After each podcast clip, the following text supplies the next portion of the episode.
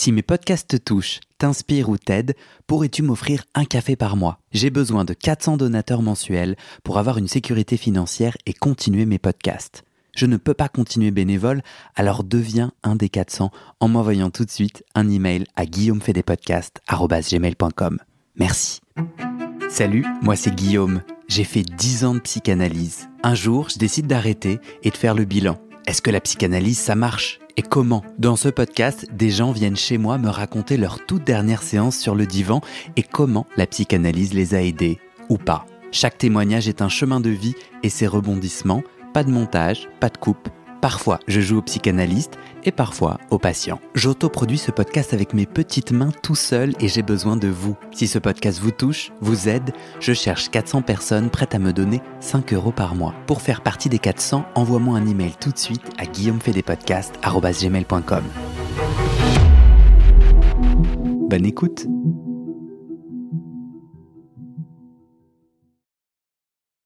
Vous écoutez le témoignage de Frédéric, voici la première partie. Est-ce que tu as des questions avant qu'on commence? Non, non. Non. Est-ce que tu veux te présenter? Ouais, on commence? Bah ouais, on commence. Ok. Euh, alors, euh, ouais, j'ai. Tu veux que je me présente? Donc, Ouais. je m'appelle Frédéric. C'est pas une question très simple, je la trouve d'ailleurs un petit Ouais. peu. Qu'est-ce que tu peux dire de toi, toi qui as écouté euh, des épisodes du podcast? Mhm. C'est un peu chouette de- d'entendre un peu ce qu'est la personne au-delà de la psychanalyse. Qu'est-ce que tu dirais là maintenant? Qu'est-ce qui te vient un peu par Ouais. intuition? Euh, j'ai 43 ans. Euh, je suis. Ça fait une dizaine d'années, un peu plus, que je suis euh, thérapeute psycho-énergétique. Mais avant ça, j'ai fait des études de philosophie euh, quand j'étais plus jeune. Hmm. Et aujourd'hui, donc, je travaille comme thérapeute et je suis dans une formation de psychanalyste européen euh, pour me former. Qu'est-ce que je pourrais dire de ça? J'ai vécu 10 ans en Norvège, 10 ans à Paris, en Inde, en Espagne. T'as fait combien d'années de psychanalyse? J'ai fait deux ans et demi avec euh, ma première psy. Et là, ça fait un an que je suis une, une analyse euh, un peu différente, plus didactique. En quoi la, la première thérapie était selon toi une psychanalyse? Qu'est-ce qui détermine? Parce que j'ai de plus en plus de gens qui me disent Ah, je sais pas si moi j'ai fait une psychanalyse ou pas. J'ai pas, j'ai pas été allongé, donc peut-être que je conviens pas. Ouais. Euh, moi, j'ai cherché volontairement une psychanalyste et pas une psychothérapeute ou euh, un psychiatre. Donc déjà, son statut, c'était ça. Et puis, on a passé quatre ou cinq séances à définir ensemble si euh, c'était opportun pour moi de faire une psychanalyse. Ah. Donc, euh, ça s'est ça s'est mis en place de manière euh, claire qu'on allait faire une psychanalyse, même si les premiers temps, on était face à face. Euh, et pas... hum, moi, j'étais pas forcément dans le sofa, donc on se regardait, mais, euh, mais elle appelait ça une psychanalyse. Toi, tu euh, voulais une psychanalyse ou est-ce que ou est-ce que t'es arrivé dans la thérapie santé mentale un peu au pif? Non, je voulais une psychanalyse parce qu'en fait, comme j'avais été thérapeute pendant euh, et que j'étais dans le milieu de la thérapie depuis depuis peut-être mes 20 ans parce que ça m'intéressait, euh, j'avais fait un peu le tour de toutes les techniques vraiment possibles. Et euh, je suis arrivé à un carrefour dans ma vie où euh, si tu veux, on parle de ma vie un petit peu privée. Pourquoi je suis arrivé à la psychanalyse? Parce que j'ai j'étais en, en, en divorce. Enfin, j'étais j'étais en train de divorcer. Et euh, et en fait, remonter à la surface des émotions que je connaissais pas. J'avais des angoisses, j'avais des insomnies, j'allais très mal. Et Donc, tu avais déjà des années de, de thérapie avant. ouais, Tu étais déjà thérapeute à cette époque ouais, et tu jamais fait de psychanalyse. exactement. Et là, tu as ces différents symptômes. C'est quoi le déclic pour toi pour aller en psychanalyse et pourquoi la psychanalyse pour ces symptômes? Ouais, c'est intéressant. C'était des symptômes qui étaient très forts, c'est-à-dire j'ai eu des clairement j'ai eu des pensées suicidaires à un moment donné. Et je me suis dit là ça va pas du tout. Je peux pas euh, j'avais l'impression que j'avais besoin d'aide, mais d'une aide qui soit euh, En fait, j'avais beau passer en revue toutes les techniques ou les méthodes psychothérapeutiques dans ma tête que je connaissais, euh, j'arrivais pas à, à hum, dépasser ces insomnies, ces angoisses et les pensées suicidaires. Pourquoi tu pensais que la psychanalyse allait plus t'aider qu'une autre forme de thérapie? Parce que c'était la voie que j'avais pas essayé encore. Ah. Hmm. Et euh, et il y avait une autre notion qui était peut-être qui venait un peu intuitivement chez moi, c'était cette notion d'engagement. C'était peut-être la seule thérapie que je supposais, c'est vrai, qui demande un certain engagement. Dans toutes les autres thérapies, il y avait quelque chose de euh, de ponctuel. Tu Hmm. vois et là, j'avais l'impression que j'avais besoin d'un soutien un peu plus que ça. C'était intuitif. Je savais pas exactement pourquoi. Donc, euh, S'engager, ouais. c'était, euh, c'est moi qui euh, interprète, c'était prendre encore plus, un, un peu plus, un peu plus au sérieux ce qui se passe pour toi, donc un meilleur espoir de guérir Ouais. ou d'aller mieux. Ouais, je pense que c'était ça. Et ça allait avec mon histoire de divorce. C'est-à-dire que soudainement, il y avait quelque chose où, euh, où j'étais, j'ai souvent été en couple, donc très peu seul. Ça, c'est aussi un des nœuds qu'on a pu travailler ensuite. Mais je me retrouvais seul après 10 ans ou 12 ans de mariage. Euh, et cette notion d'engagement, elle a, elle a pris son sens d'un coup. Il fallait que je me retrouve un point, un point d'appui. Et je Mm. pense qu'elle a joué ce rôle aussi de transfert, de médiateur. Mm. Et j'avais plus envie de me faire abandonner. Il y avait quelque chose comme ça. Hmm. Ah, c'est super intéressant. Est-ce que tu m'as donné ton prénom ou ton prénom d'emprunt, Euh, Frédéric, je crois. qui est ton vrai prénom Ouais. Est-ce que tu me permets une petite parenthèse d'introduction Parce que je me laisse happer par euh, mon envie de- à ta rencontre. Et en fait, j'avais envie avant, euh, en intro, mais bon, j'ai zappé, donc ça va se faire en, en mi-intro. Euh, j'ai du coup un, un petit peu sur les coulisses du podcast et je voulais remercier quelqu'un en particulier avant qu'on se lance. Est-ce que tu es à l'aise? Parce que là, du coup, je te coupe un peu. Ouais, c'est pas très cool, je te coupe un Non, peu dans bien. ton élan, mais euh, en fait, euh, du coup, j'ai, je, ça fait un an et demi, deux ans que je développe ces podcasts, et là, je commence à me poser la question du modèle économique. Pour le moment, c'est moi qui paye, c'est moi qui ai investi pour faire ces podcasts. Et euh, donc je chemine. Euh, Je viens de lancer un, un appel aux dons où j'essaye en fait d'avoir une sorte de communauté d'auditeurs, auditrices euh, qui donnent. Donc j'avais envie de remercier. J'ai reçu deux dons pour le moment. J'ai envie de remercier la première personne qui, bien entendu, a décidé d'être anonyme. Et en fait, je sais même pas si j'ai le droit de dire. Bon, c'est un pseudo, c'est Slouvik. Mais je trouve ça, moi, ça m'a trop inspiré. Euh, J'adore les tout débuts. Et tu vois, c'est la première personne. Et en plus, je sais pas, peut-être, je, je sais pas si les gens se rendent compte, peut-être ils se disent, il y a plein de gens qui donnent. Ou... En fait, il y en a deux. Et moi, ça m'a trop touché, donc j'étais trop content. Après, euh, je me pose un peu tout un tas de questions de, OK, comment je fais? Notamment, je me posais la question de mettre des pubs. Parce qu'en fait, euh, bon là ce matin je suis un peu démoralisé, mais euh, les gros podcasts qui font jusqu'à 10 fois plus d'audience que moi par mois euh, arrivent pas à subvenir à leurs besoins avec une communauté de donateurs. Et moi, malgré mes audiences qui sont pas mauvaises, tu vois, en ce moment, je dirais qu'il y a, c'est un peu des statistiques pas évidents à avoir, mais je dirais qu'il y a 2000 personnes qui écoutent chaque semaine à la louche. Tu vois, il y en a deux qui ont donné pour le moment. Et dans la communauté Facebook, les gens, ils, quand je pose la question et que je parle un peu d'argent, les gens, ils se connectent pas du tout à, tu vois, ils me répondent pas et ils ont pas trop envie. Donc, je me pose la question de mettre des pubs. Euh, toi, si t'écoutes des podcasts et qu'il y a des pubs dedans, ça te, au début, à la fin, ça casse quelque chose pour toi, tu t'en fous? Ça me dérange pas du tout. Tu les sautes? Je peux les sauter, je peux les écouter. En vrai, ça me dérange pas parce que je comprends le modèle économique. Ouais, bon, et j'entends aussi que des gens avec beaucoup d'audience, avec des pubs, que je trouve quand même être un.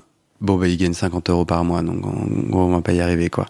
Mais donc, petite, euh, petite aparté, avec euh, notamment euh, si des gens euh, ont des idées de mécènes, de sponsoring intéressant et tout, je suis preneur. Donc voilà, j'avais envie d'introduire cette petite intro que je trouve euh, pas très à propos dans la- le flux de ce que tu me racontais. Mais écoute, Si, c'est peut-être tu la vie. demandes un peu d'engagement de la part de tes auditeurs. Ah, je te remercie. C'est vraiment. On pourrait imaginer ça. C'est vraiment sympa. Euh, J'ai envie que tu me reconnectes euh, au déclic particulier. Si on se remet dans, dans ton histoire, tu me dis, euh, je vis un divorce et là j'ai des symptômes qui émergent et des idées suicidaires. Et là, je me dis, euh, bon, bah, faut que je m'aide. Et la seule façon, pour le moment que j'ai pas essayé, malgré mes, mes connaissances, c'est la psychanalyse. Mm. Est-ce que tu peux me dire, tu m'as dit, quand je t'ai demandé pourquoi, tu m'as dit l'engagement.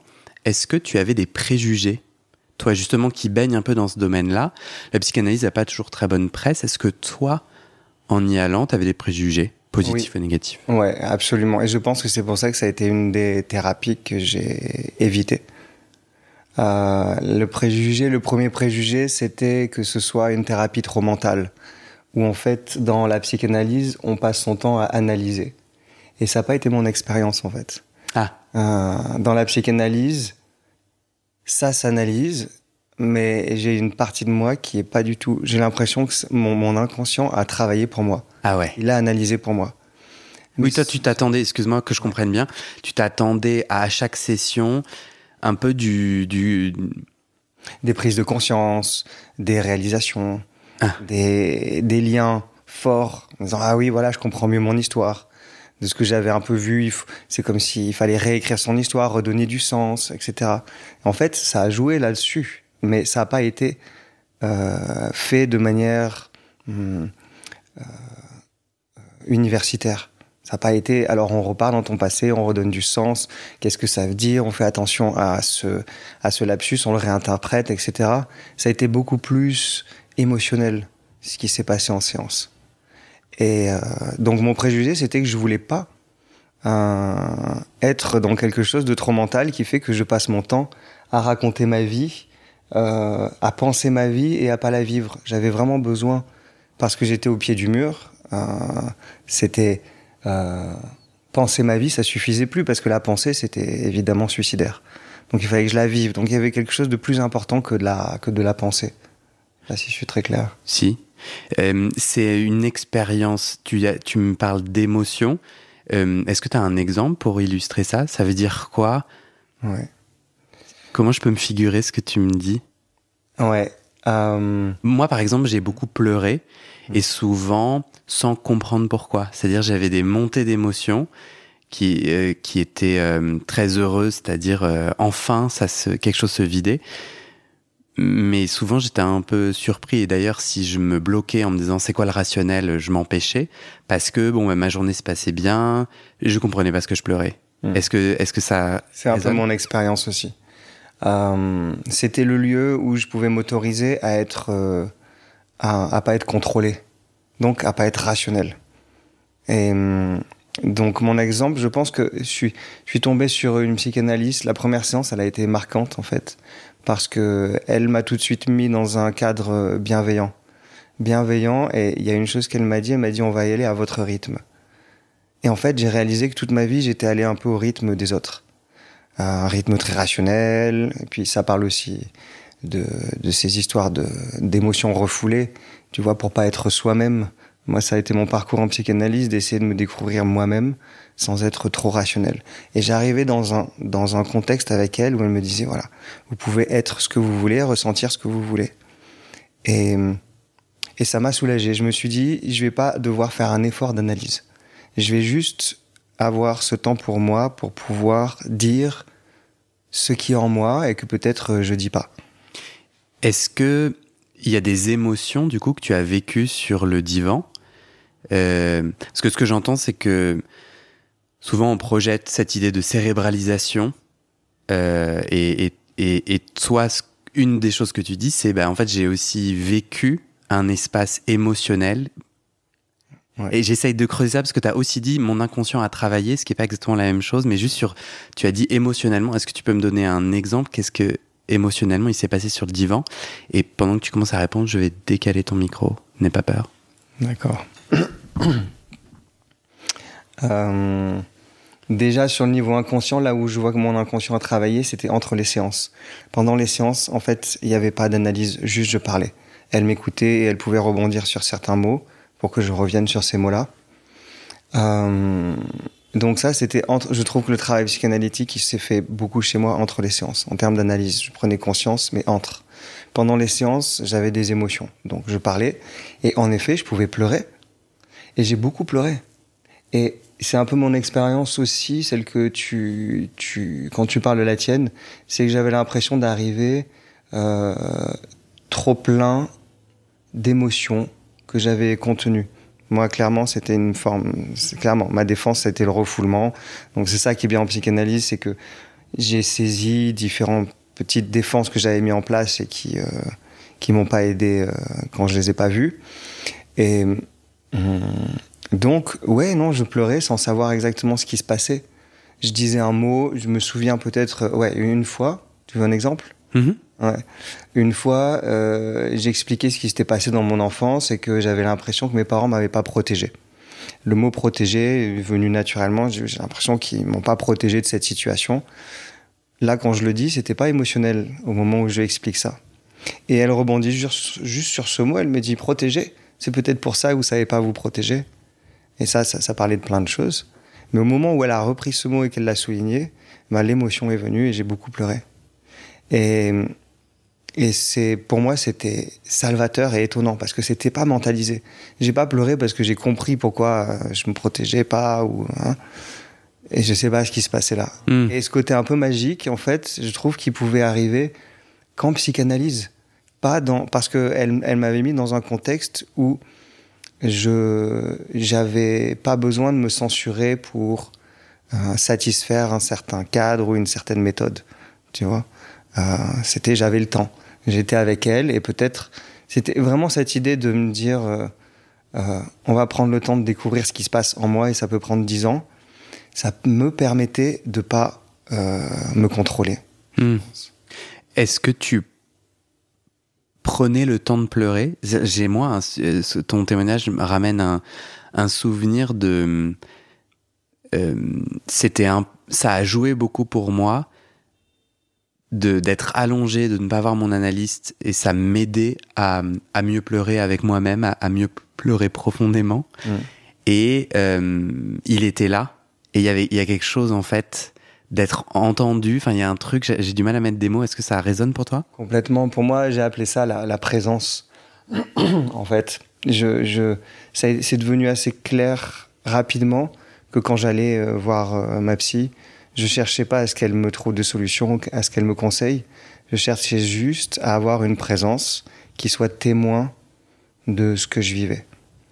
Et, et en effet, je pouvais pleurer plus profondément. Et je me souviens ces moments où, où, où je m'autorisais à aller vraiment dans les larmes sans savoir ce qui se passait, mais juste pour vider quelque chose. Et savoir qu'elle était là. Et d'autant plus savoir qu'elle était là, elle- qu'elle pouvait rien faire, ça m'aidait en fait. Hmm. Parce que je me rendais compte que j'étais seul avec moi-même, mais pas seul. Hmm. Donc, euh, c'est quelque chose peut-être l'ordre, c'était rassurant. Hmm. Mais en même temps, on était tous les deux face. Pour moi, c'était un peu existentiel comme ça. On était tous les deux face à la vie, qui nous donne pas de solution, mais on n'était pas seul. Et ce Mm. côté pas seul chez moi, il m'a beaucoup, ça m'a aidé.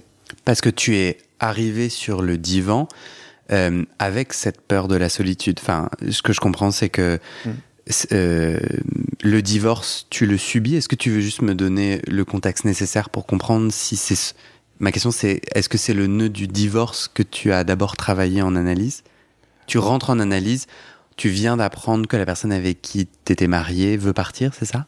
Ouais, c'est ça. En fait, tout le nœud, c'est de comprendre. Ça, on, a, on a bien travaillé autour de ça pour comprendre si, en fait, euh, j'ai voulu le divorce ou pas. Parce qu'en fait, il m'a quitté. Donc, moi, je l'ai vécu consciemment comme un rejet, quelque chose que j'ai pas compris, que j'ai pas voulu. Donc, j'ai eu ce sentiment de solitude.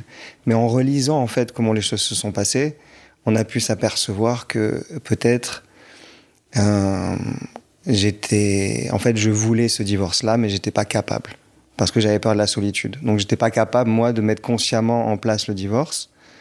Mais on a vu ces histoires d'actes manqués et ça, ça m'a vraiment intéressé. Les actes manqués que j'ai pu mettre en place pour que lui prenne la décision de me quitter, alors qu'en fait, c'est moi qui cherchais Hmm. à ce que je le quitte, mais j'étais pas capable. Tu peux me donner un exemple d'acte manqué Oui, c'était très simple. Tu vois, je parlais d'engagement et de fidélité quand je suis allé là chercher ma psy. Et j'ai pas été fidèle dans la relation de couple. Et euh, j'ai Tu veux dire sexuellement? Sexuellement, ouais, effectivement toujours été euh, très fidèle, mais sexuellement là je l'avais pas été. C'était une des clauses du contrat en fait qu'il fallait être fidèle. Donc j'ai rompu ce contrat euh, et j'ai laissé, c'est un peu typique, mais le téléphone allumé avec euh, sur la conversation d'infidélité. Je l'ai fait deux fois. Euh, ce qui est clairement vraiment à la relecture et quand on se souvient du moment où j'ai fait ça, où j'ai pas éteint le téléphone et j'ai laissé sur la table de la cuisine de manière euh, vraiment visible, on voit que c'est un acte manqué de ma part pour dire voilà, il se passe quelque chose, mais je suis pas capable de le dire. Tu vois? Euh, Et ça, ça a été vraiment en psychanalyse que j'ai pu reprendre un peu ma responsabilité. Hmm. Euh, parce que ce sentiment de solitude et de subir le divorce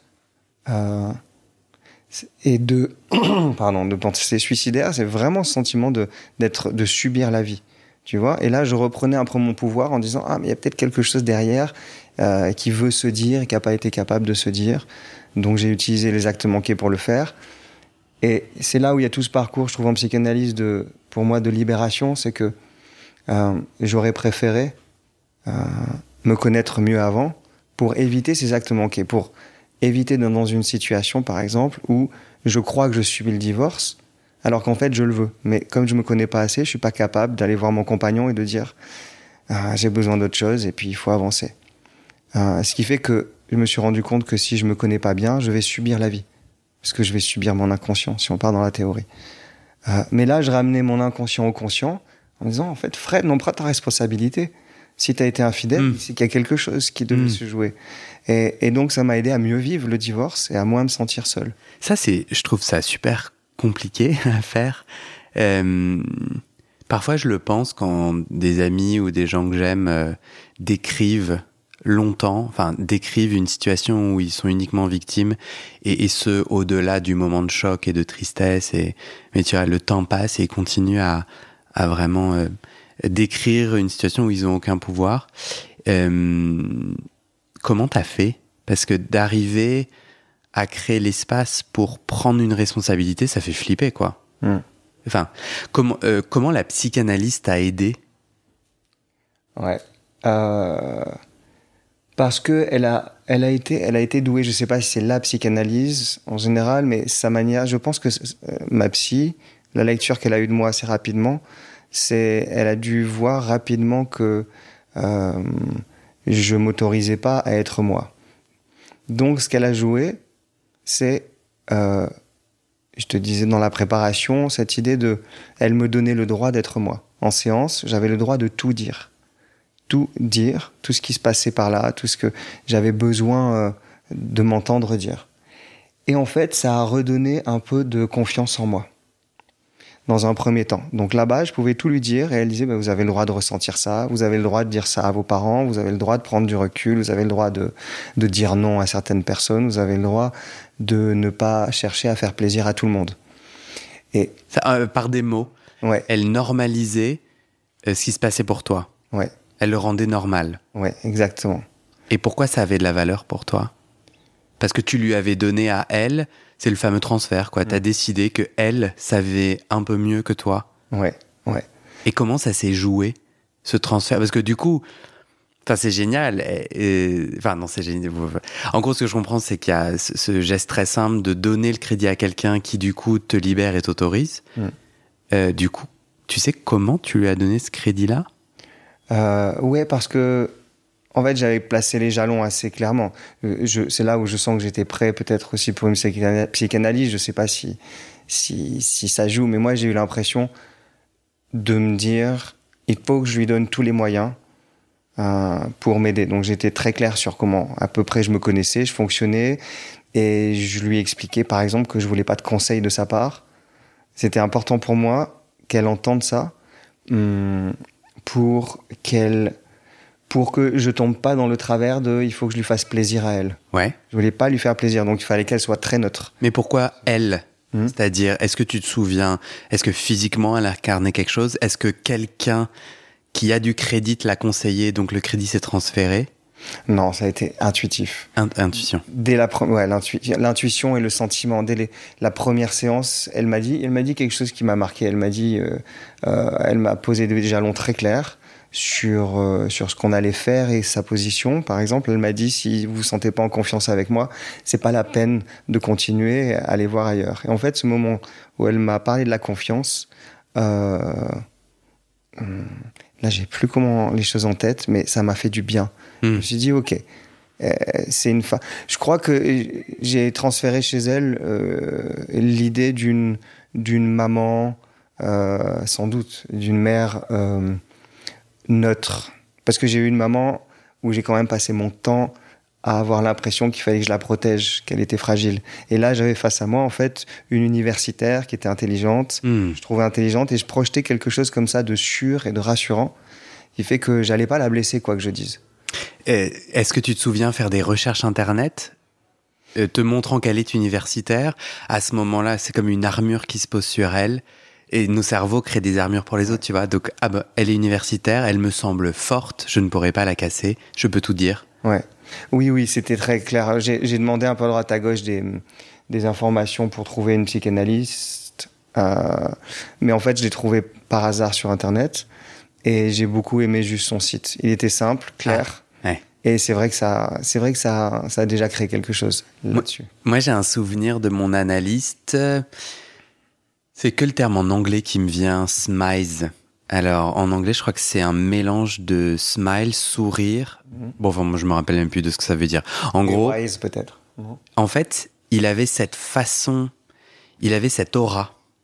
Euh, donc moi, je- pouvais, mon transfert a pas pu se poser sur des choses concrètes puisque j'ai commencé très tôt, euh, à 19 ans, et euh, amené par ma mère après des crises d'angoisse. J'avais fait un séjour dans une clinique, un hôpital psychiatrique, et en fait, je crois que c'est des recos, des recommandations de médecin à médecin, quoi. Et hum, donc il y a eu plusieurs tranches puisque forcément ben, j'ai arrêté quand j'avais 30, euh, je sais plus, 4 ou...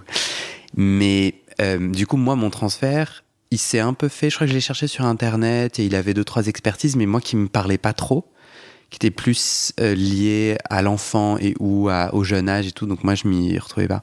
Je me suis beaucoup retrouvé dans sa présence en séance peut-être euh, beaucoup de- en séance, une douceur, un, que- quelque chose de, qui m'aidait beaucoup, c'est sûr. Mais en dehors des séances, un, un solide rock euh, avec vraiment euh, ce sourire malin. Une forme de, de sourire diffus de Ah, j'ai compris. je sais ce qui est en train de se passer, notamment quand je le challengeais, euh, ce qui a été très rare. euh, euh, tu vois, entre les séances, euh, où, où- où le mieux que j'arrivais à faire, c'était peut-être de lui poser des questions logistiques, parce que j'étais incapable de, de lui poser des questions en dehors du divan. Et je voyais quand même dans son visage ce, ce- ce sourire sachant. Mm. Euh, je me rappelle vraiment du physique. Toi, physiquement, est-ce que tu te souviens comment ton analyste corroborait ce transfert réussi?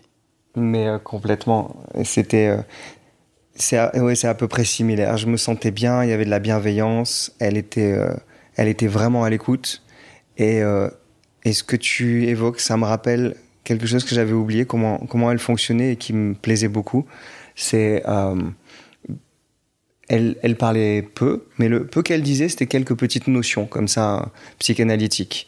Là, ça serait un acte manqué, Frédéric. Là, est-ce que vous êtes sûr? Elle, elle me renvoyait quelques questions. Et, euh, et souvent, en fin de séance, elle me laissait sur euh, euh, un peu sur une énigme. Elle me disait ah je vois à peu près ce qui est en train de se jouer. Mais moi je voyais pas. Mais le fait qu'elle dise ça, dans ma psychologie, c'était hyper rassurant parce que ça veut dire là, je reviens sur l'histoire entre les séances, ça veut dire que euh, elle serait en moi entre les séances aussi. tu Hmm. vois, parce que elle, elle avait détecté quelque chose que j'avais pas détecté et je trouvais ça extrêmement fin parce qu'elle me laissait autonome et c'était à moi à trouver ce que elle, avait peut-être détecté. Hmm. Et c'était tellement satisfaisant quand je revenais en séance et que j'avais récupéré une conclusion. Je dis ah là, je crois que j'ai saisi quelque chose et qu'elle me disait ah c'est bien Frédéric, là on y est.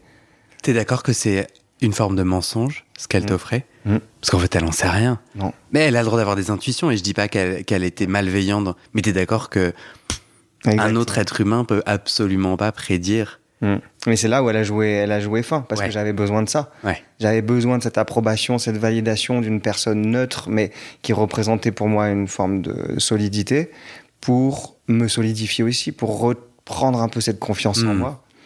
Et après la deuxième partie qui a été, je trouve qu'elle a été fine sur ça, c'est que elle a joué sur cette idée. Euh, Frédéric, vous avez le droit d'être complètement qui vous êtes et de ressentir ce que vous ressentez et de dire tout ce que vous voulez. Et petit à petit, elle a ressaisi le principe de réalité. Parce que face à ça, je peux dire et penser n'importe quoi. Donc elle, elle me valide, ça me fait du bien, mais ça peut être n'importe quoi. Tu vois ce qu'on dit, elle sait pas en fait qui, qui, qui je suis et où je hmm. vais. Et puis petit à petit, elle revenait à ce principe de réalité. Elle revenait à des questions en disant oui Frédéric, je comprends bien ça, mais euh, ça rime à rien. Ou mais est-ce que vous êtes vraiment sûr? Elle commençait à être rentrée un peu en contradiction avec moi. Au fur et à mesure de l'analyse. Ouais, au fur et à mesure de l'analyse. Ce qui fait que euh, si elle avait fait ça dès le début, en fait, je me serais fermé, hmm. puisque j'avais besoin d'abord de vider, si tu veux, toutes ces, toutes ces émotions et de raconter mon histoire que personne n'avait. Euh, j'ai toujours été solitaire à l'intérieur, tu vois, je parle pas trop de moi. Du coup, j'ai vécu beaucoup d'émotions que j'ai conservées, que j'ai censurées. Donc, il a fallu toute cette première partie où j'ai euh, revidé ces émotions de l'enfance. Aucune des thérapies que tu avais faites avant ne t'a permis de vider? Pas totalement, ah exactement. ouais. Ça vidait, ça soulageait. J'ai vu la différence, si tu veux, pour moi en psychanalyse, que je trouve beau, et c'est pour ça que je, je, je, je, je travaille à l'être. Euh, psychanalyste. Psychanalyste, c'est que tu donnes le temps aux personnes de vraiment vider tout ce qu'il y a à vider pour se remplir vraiment. Parce que ce que j'ai fait avec les autres psychanalystes, c'est que je me soulageais, ça soulage, et puis, euh, et puis je, je, me re-remplis de moi-même. Mais il y a des choses de fond que je n'étais pas allé gratter du tout. Hmm. Euh, euh, tu, tu, tu rentres en analyse avec cette question du divorce, et après, tu as l'air d'avoir découvert des émotions et des mots, et des mots contenus que tu t'empêchais de dire. Euh, derrière euh, la crise du divorce et la question de, la solitude, c'est quoi les nœuds que tu as découverts sur le divan? Enfin, ou que tu as travaillé sur le divan? Euh, ça, les choses sont allées, sont allées très vite, tu vois. Si je repense à mon analyse, on peut trouver des nœuds. C'est clairement, je te disais, le, le refoulement des émotions. C'est la censure, en fait. J'étais un petit garçon qui a cherché à faire plaisir c'est un vrai conditionnement à faire plaisir aux autres. Donc mes besoins n'étaient pas vraiment euh, à l'ordre du jour. Comme tout le monde, non? Euh, moi, il m'a en tout cas, c'était douloureux pour moi. Je sais pas si c'est comme tout le monde. Oui, on s'en fiche que ce soit tout le monde ou pas. En tout cas, ce conditionnement, comment tu l'as défait, détricoté sur le divan? Comment ça marche? Parce que je pouvais parler de mes besoins. En fait, ne serait-ce que parler de mes besoins, pour moi, c'était nouveau. Et ça les rendait, euh, ça les rendait réels. Et face à, ces mots que je pouvais dire, je sais pas, j'ai besoin, euh, j'ai besoin de passer du temps seul. Hmm, bah, ne serait-ce qu'à l'exprimer, soudainement, je pouvais prendre ma responsabilité de dire est-ce que c'est vrai que je vais suivre ces besoins ou est-ce que c'est pas vrai? Et moi, j'étais un enfant où en fait, ce besoin-là, il n'était même pas exprimé dans ma dans ma tête ou même avec les mots.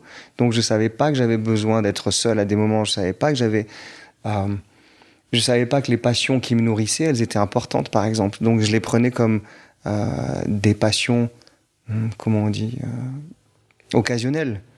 Mais le fait de pouvoir parler de qui je suis ou de ce qui est vraiment important pour moi en analyse et que j'ai un témoin bienveillant qui dise mais c'est important par exemple pour vous jouer du piano d'après ce que vous dites. Et là je fais un retour sur moi en disant mais j'avais jamais réalisé que c'était si important que ça mais ça fait trois séances que je parle du piano. Elle, elle me renvoie que c'est important pour moi, et maintenant je le sens. Et donc je rentre à la maison en me disant ah ouais, Fred, joue du piano, c'est important. Et le fait de le faire euh, me permet d'être mieux dans ma vie aussi. Pourquoi, pourquoi t'étais bloqué à ton avis? Qu'est-ce qui t'empêchait d'écouter tes besoins? Euh, Je pense que j'ai eu euh, deux parents euh, ouais, ça vient vraiment des, conditionnements parentaux. J'ai eu deux parents qui étaient adorables, gentils, mais qui étaient assez fragiles. Et donc, j'ai eu une position d'enfant où il fallait que je fasse attention à ce que mes parents soient heureux. tu vois. Donc j'avais pas trop le temps de me consacrer euh, à moi. Je suis là en me découvrant moi-même, je sais que je suis quelqu'un qui aime la solitude et qui est créatif seul.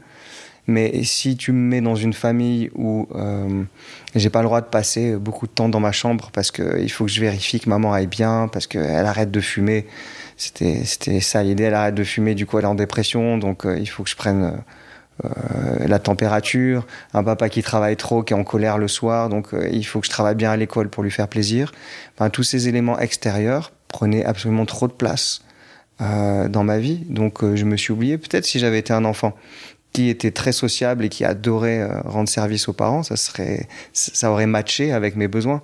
Mais là, mes besoins d'enfant, c'était hmm. pas ça. Comment est-ce que cette censure migre avec toi, grandit avec toi et reste active dans ton couple d'adulte. J'imagine que tu étais adulte, euh, enfin, c'était pas mal d'années après.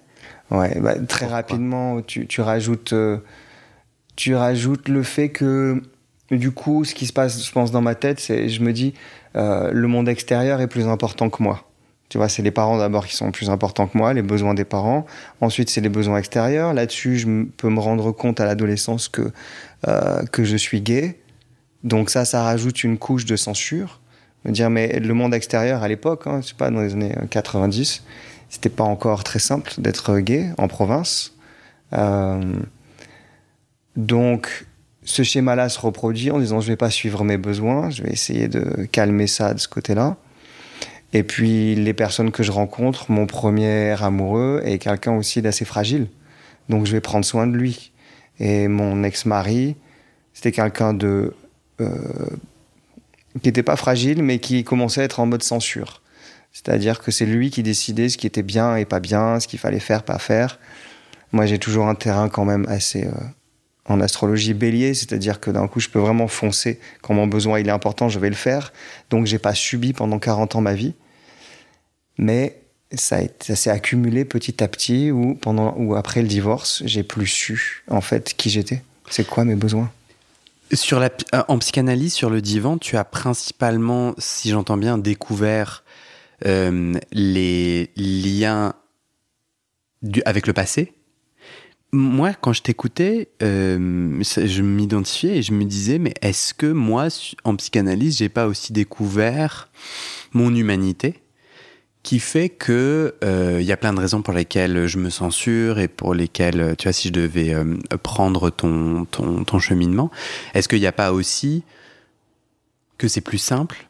Est-ce que c'est est-ce que dans ma stratégie humaine de dépenser le moins d'énergie possible et d'aller le moins possible dans mes peurs, hmm.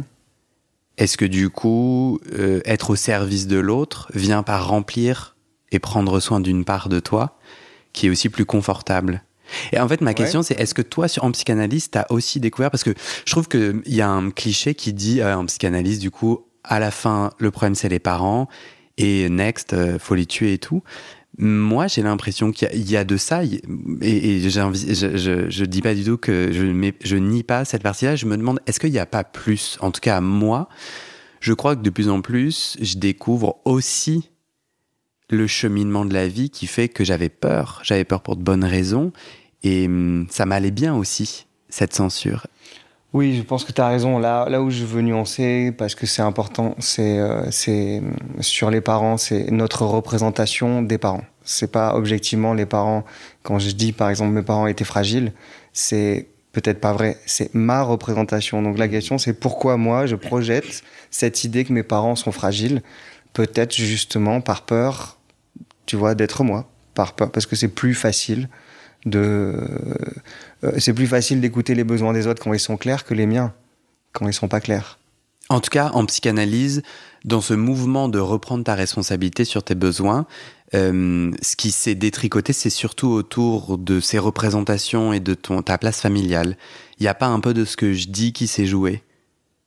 Il n'y a pas d'autres choses qui t'ont permis de comprendre pourquoi tu te censurais?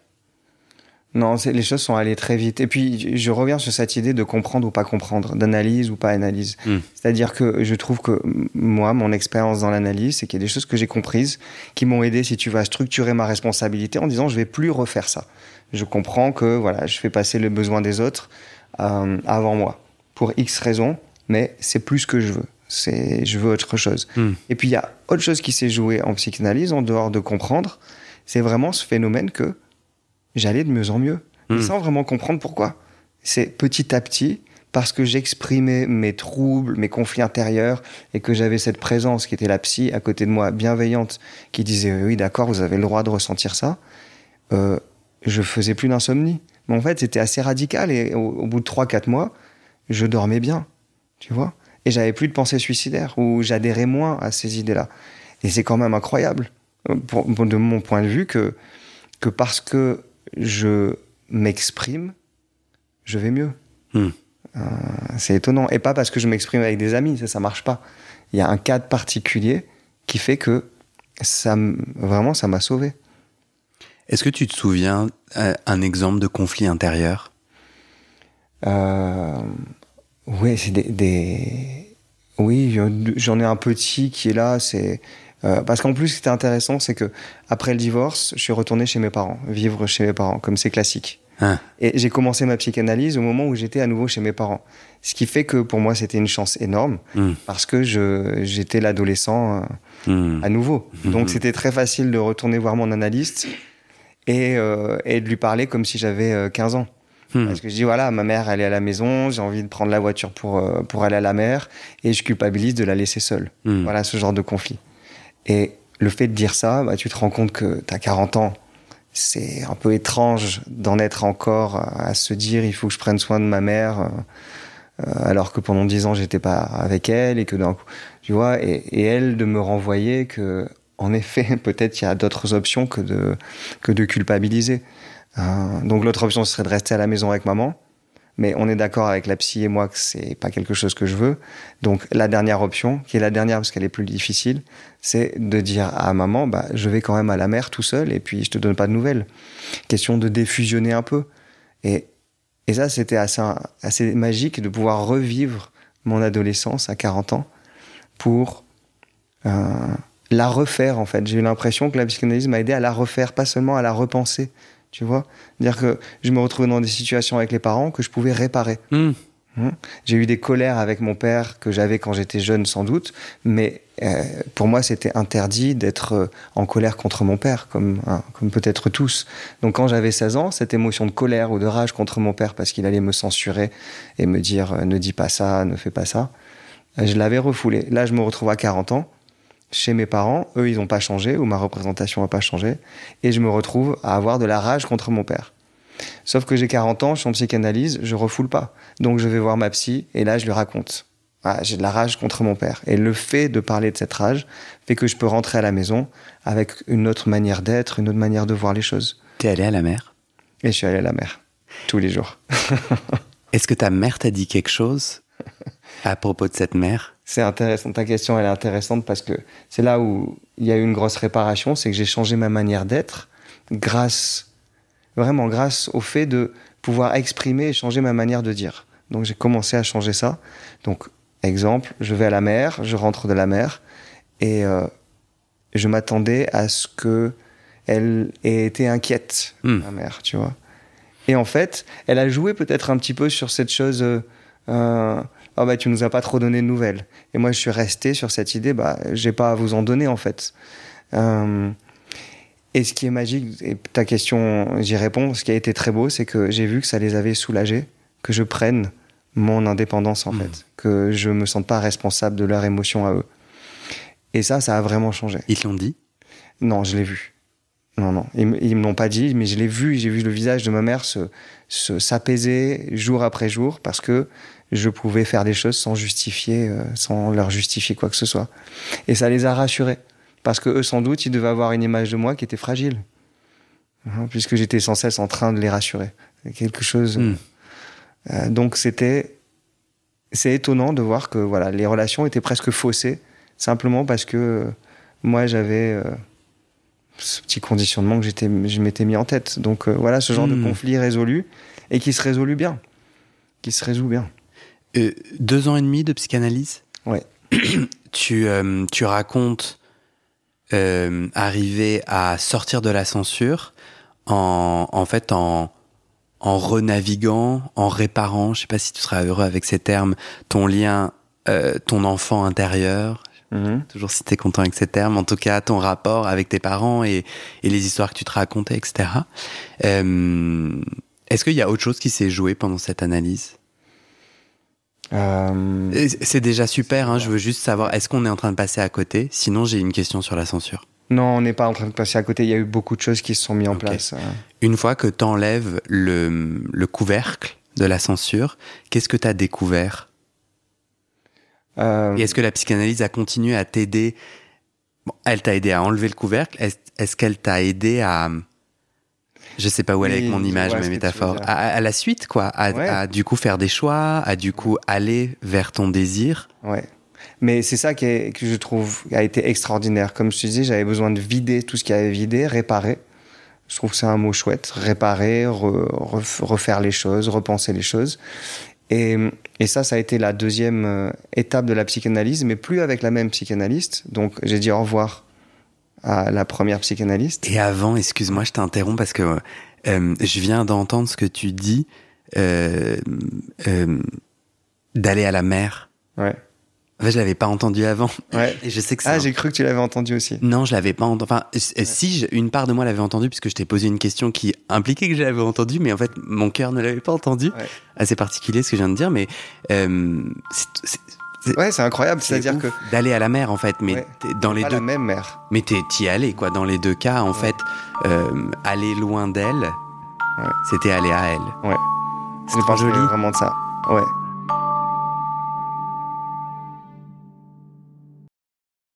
Et c'est la fin de cet épisode. Vérifiez dès maintenant si la suite est déjà publiée. Sinon, vous pouvez vous abonner à ce podcast sur votre plateforme d'écoute pour être alerté dès la sortie des nouveaux épisodes. Et si vous aimez les témoignages intimes comme celui que vous venez d'écouter, j'ai deux autres podcasts qui pourraient bien vous plaire. Je vous les présente. Histoire de devenir moi. Ça, c'est un podcast dans lequel des gens ordinaires me racontent un tournant déterminant pris dans leur vie. Ils racontent le déclic qui a tout changé et comment ils sont devenus un peu plus eux-mêmes. Comment devenir sexuellement épanoui? Ça, c'est un podcast dans lequel des hommes, gays, bi ou queer, racontent leur chemin de sexualité et comment ils tentent de s'épanouir face aux normes. Alors pour écouter ces podcasts, vous pouvez tout simplement taper les titres dans la barre de recherche de votre plateforme d'écoute. Mais je vous mets aussi dans le descriptif de cet épisode les liens pour écouter ces podcasts et les liens de mes réseaux sociaux pour découvrir les coulisses de mon aventure de podcasteur et aussi la page de dons pour soutenir mon travail et mes podcasts. En tout cas, n'hésitez pas à m'envoyer vos retours et vos réactions à guillaumefedepodcast.gmail.com ou sur mes réseaux sociaux. Ça me motive énormément de savoir que ces histoires naviguent et résonnent, ou pas d'ailleurs. Allez, merci pour votre écoute et à très bientôt dans vos oreilles.